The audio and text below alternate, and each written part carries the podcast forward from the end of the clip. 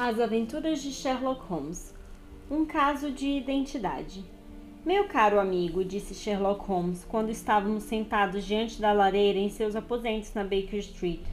A vida é infinitamente mais estranha do que qualquer fantasia concebida pelo homem. Não ousaríamos imaginar coisas que são meros lugares comuns da existência.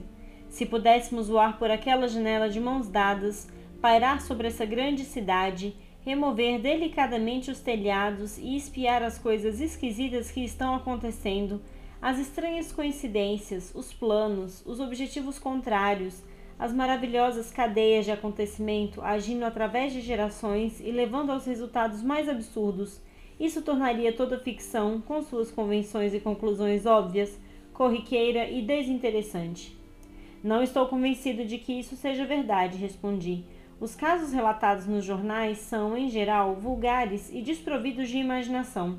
Nos relatórios da polícia, o realismo chega a um limite extremo, mas o resultado não é, deve-se dizer, nem fascinante nem artístico.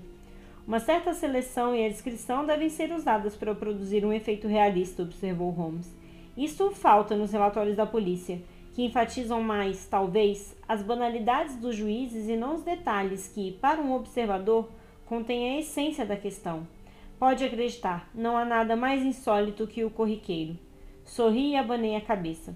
Compreendo que você pense assim, disse. Evidentemente, na sua posição de conselheiro extraoficial e que ajuda todo mundo que está completamente desorientado em três continentes, você entra em contato com tudo o que há de estranho e bizarro. Mas aqui, peguei o jornal que caíra no chão, podemos testar isso na prática. Eis a primeira manchete. Marido trata mulher com crueldade. Ocupa meia coluna, mas sei tudo o que vai dizer, mesmo sem ler. Existe, naturalmente, a outra mulher, a bebida, o empurrão, a pancada, o machucado, a irmã ou senhoria que tem pena dela. O escritor mais cru não poderia inventar nada mais cru e nu. Na verdade, seu exemplo é infeliz para seu argumento, disse Holmes, tirando o jornal das minhas mãos e dando uma olhada no artigo. É o caso da separação dos Dundas e, por acaso, investiguei alguns detalhes dele. O marido não bebia, não havia nenhuma outra mulher, e a queixa quanto ao comportamento dele consistia no fato de que adquirira o hábito de terminar todas as refeições, tirando a dentadura e atirando-a na esposa, o que, você há de convir, não é coisa que ocorra à imaginação do escritor comum. Tome uma pitada de rapé, doutor, e reconheça que tenho razão a respeito desse seu exemplo. Estendeu uma caixinha de rapé de ouro velho com uma enorme ametista no centro. Seu esplendor contrastava tanto com sua maneira simples de viver que não pude deixar de fazer um comentário. Ah, disse ele, esqueci que não o vejo há várias semanas. É uma pequena lembrança do rei da Boêmia pelo meu auxílio no caso dos papéis de Irene Adler. E o anel? Perguntei, olhando o maravilhoso brilhante que reluzia em seu dedo. Veio da família real da Holanda, mas o assunto em relação ao qual eu os ajudei é tão delicado que não posso confiá-lo nem mesmo a você, que teve a bondade de escrever sobre um ou dois dos meus pequenos problemas. E tem algum que esteja estudando no momento? Perguntei interessado. Uns dez ou doze, mas nenhum muito interessante. São importantes, você compreende, sem serem interessantes. Descobri que, em geral, é em assuntos não muito importantes que há campo para observação e para rápida análise de causa e efeito que dá tanto encanto a uma investigação. Os crimes maiores tendem a ser mais simples, pois quanto maior é o crime, mais óbvio costuma ser o motivo. Nesses casos, exceto em um que foi encaminhado de Marsella, não há nenhum ponto interessante. Mas é possível que tenha algo melhor dentro de poucos minutos, pois vem um dos meus clientes, se não me engano. Erguera-se e estava olhando por entre as cortinas a rua sombria de Londres. Ao me aproximar, vi que na calçada oposta estava uma mulher corpulenta, com um abrigo de peles no pescoço e uma enorme pluma vermelha em um chapéu de abas largas. Inclinado sobre uma orelha, a maneira da duquesa de imensa proteção espreitava nossas janelas nervosa e hesitante, enquanto o corpo oscilava de um lado para outro e os dedos inquietos mexiam nos botões das luvas. De repente, num arremesso, como um nadador que se atira na água, atravessou rapidamente a rua e ouvimos o som agudo da campainha. Já vi esses sintomas antes, disse Holmes, jogando o cigarro na lareira. Oscilar na calçada sempre significa um caso amoroso. Ela gostaria de conselhos, mas receia que o assunto seja delicado demais para ser comunicado a alguém. E mesmo aqui ainda podemos perceber diferenças. Quando uma mulher foi gravemente enganada por um homem, ela não oscila, e o sintoma habitual é um puxador de campainhas quebrado. Aqui podemos presumir que se trata de um caso amoroso, mas que a jovem não está zangada e sim perplexa ou magoada. Mas aí vem ela em pessoa para esclarecer o assunto.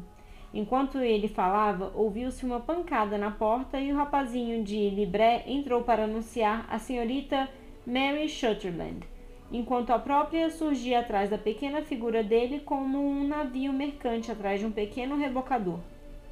Sherlock Holmes a recebeu com a sua conhecida cortesia e, fechando a porta, fê-la sentar numa poltrona, examinando-a minuciosamente embora parecendo distraído, como era seu costume. A senhorita não acha, disse finalmente, que com a minha, sua miopia é um pouco cansativo bater tanto a máquina? No início era mesmo, ela respondeu, mas agora sei onde estão as letras sem precisar olhar. Então, percebendo de repente o verdadeiro significado das palavras dele, teve um sobressalto e olhou, com medo e espanto, estampados em seu rosto largo e bem-humorado. O senhor ouviu falar de mim, Sr. Holmes? exclamou. Do contrário, como poderia saber disso? Não importa, disse Holmes rindo. É parte de meu negócio saber coisas. Talvez eu esteja treinado para ver coisas que os outros não percebam. Se não fosse assim, por que a, senhoria, a senhora me consultaria?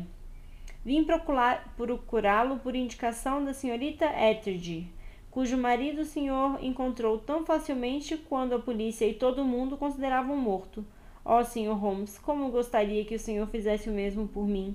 Não sou rica, mas ainda tenho cem libras por ano, além do que ganho com a datilografia, e as daria de bom grado para saber o que foi feito do Sr. Osmel Angel. Por que veio me consultar com tanta pressa? perguntou Sherlock Holmes, juntando as pontas dos dedos e olhando para o teto. Novamente um olhar de surpresa surgiu no rosto da senhorita Mary Shutterland. É, saí às pressas de casa, disse, porque fiquei zangada de ver como o senhor Widbank, isto é, meu pai, estava encarando tudo com tranquilidade. Ele não quis, quis ir à polícia e não quis vir procurar o senhor. E, finalmente, como ele não ia fazer nada e continuava dizendo que não havia nada de errado, fiquei furiosa. Peguei minhas coisas às pressas e vim ver o senhor. Seu pai? disse Holmes. Seu padrasto, certamente, já que o nome é diferente. Sim, meu padrasto. Eu chamo de pai, embora sou engraçado, porque ele é apenas cinco anos e dois meses mais velho do que eu. E sua mãe ainda vive?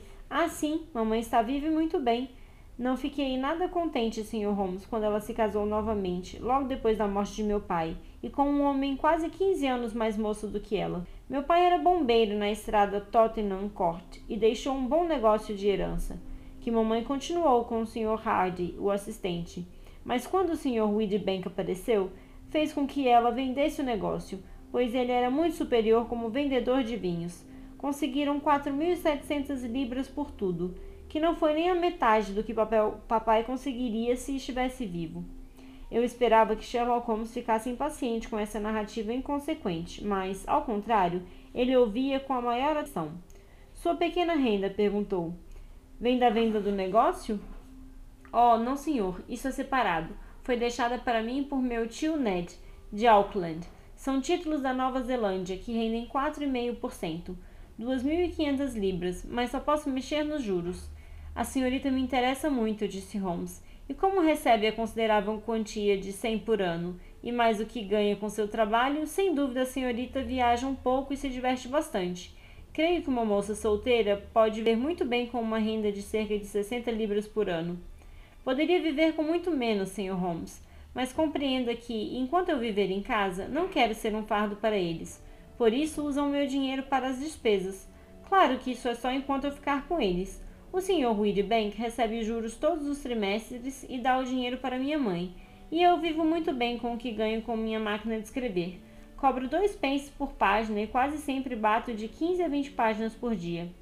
Deixou bem clara a sua situação, disse Holmes. Este é meu amigo, Dr. Watson. Pode falar na frente dele com toda franqueza. Agora, tenha bondade de nos contar sobre sua ligação com o Sr. Osmer Angel. O rosto da senhorita Shirtland ficou corado e ela brincou nervosamente com a franja do casaco. Eu o conheci no baile dos gazistas, disse. Eles costumavam mandar entradas para papai quando era vivo e depois se lembraram de nós e mandaram para mamãe. O Sr. Widbank não queria que nós fôssemos. Nunca queria que fôssemos a lugar nenhum. Ficava furioso até quando eu queria ir a um piquenique da escola num domingo, mas dessa vez eu resolvi ir. E ia mesmo, pois que direito ele tinha de me proibir? Ele disse que essas pessoas não eram dignas de nós, mas todos os amigos de meu pai iam estar lá. E disse que eu não tinha nenhuma roupa decente para usar.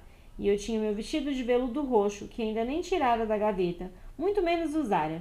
Finalmente, quando viu que não podia fazer nada, foi para a França numa viagem de negócios e nós fomos, mamãe e eu, com o Sr. Hardy, que tinha sido assistente de papai, e foi lá que conheci o Sr. Osmer Angel.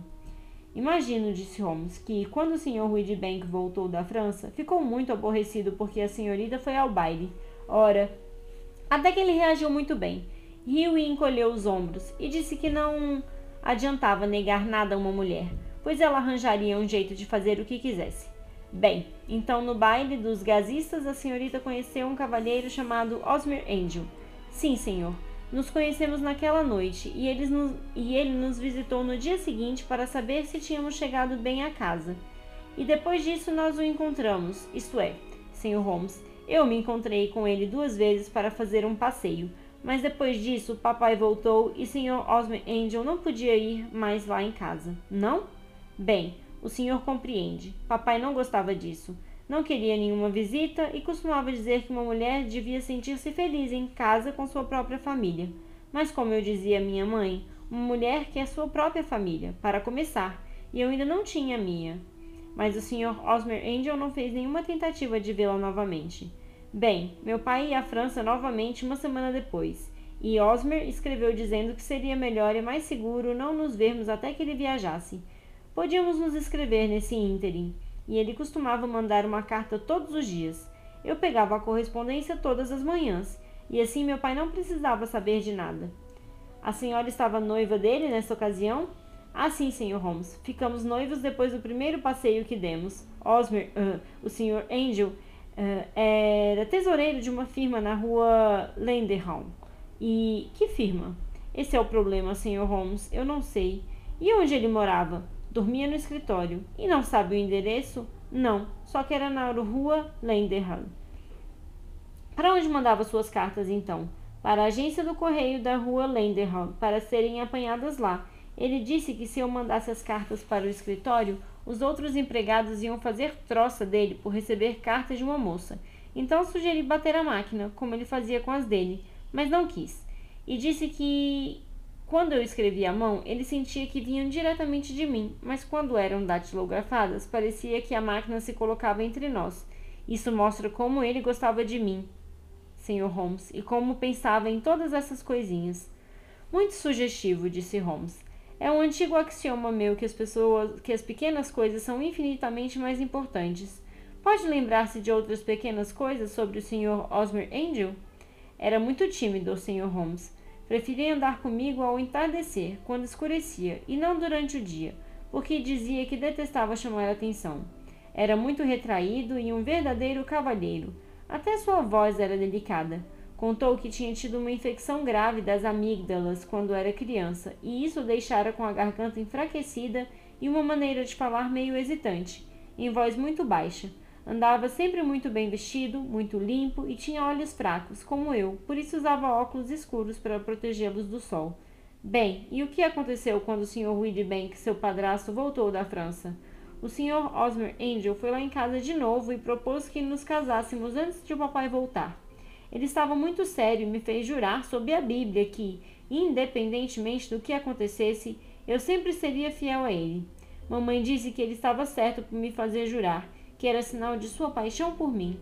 Mamãe estava do lado dele desde o início e até parecia gostar dele mais do que eu. Então, quando eles passaram a falar em casamento dentro de uma semana, comecei a perguntar sobre papai, mas ambos disseram que eu não devia me preocupar. Bastava contar a ele depois do casamento.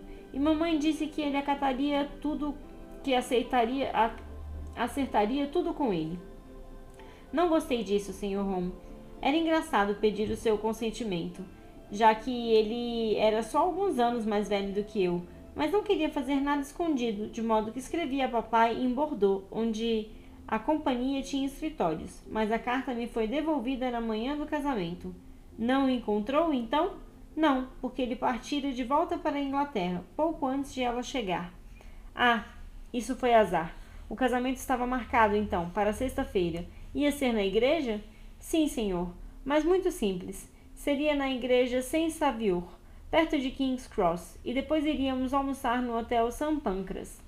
Rosmer veio nos buscar num cabriolé, mas como éramos duas e não cabiam três, ele nos fez entrar e tomou uma caleche de quatro rodas, que era o único carro de aluguel na rua aquela hora.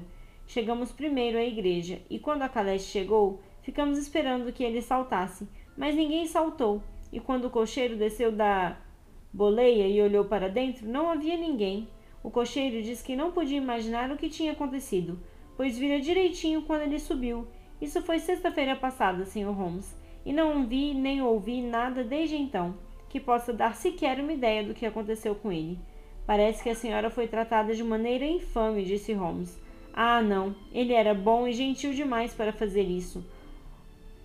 Ora, a manhã inteira ele ficou me dizendo que, não importava o que acontecesse, eu devia ser fiel a ele e que, mesmo que alguma coisa completamente inesperada sucedesse para nos separar, eu devia lembrar-me sempre de que estava comprometida com ele e que ele voltaria para mim mais cedo ou mais tarde. Era uma conversa um pouco estranha para o dia do casamento, mas o que aconteceu prova que havia um motivo. Isso é verdade. Sua opinião, então, é que alguma catástrofe inesperada aconteceu com ele. Sim, senhor.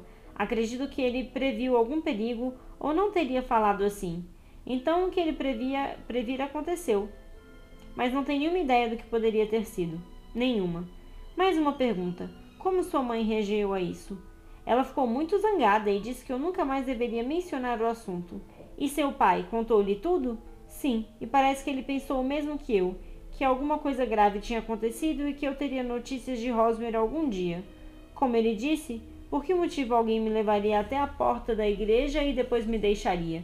Se ele tivesse me pedido dinheiro emprestado ou se tivesse se casado comigo e transferido meu dinheiro para ele, Aí haveria uma razão, mas Homer era muito independente quanto a dinheiro e nunca olharia para um tostão meu. Mas então o que poderia ter acontecido? E por que ele não escreveu? Oh, fico quase louca pensando nisso e não consigo fechar os olhos à noite. Tirou um lencinho da bolsa e começou a soluçar.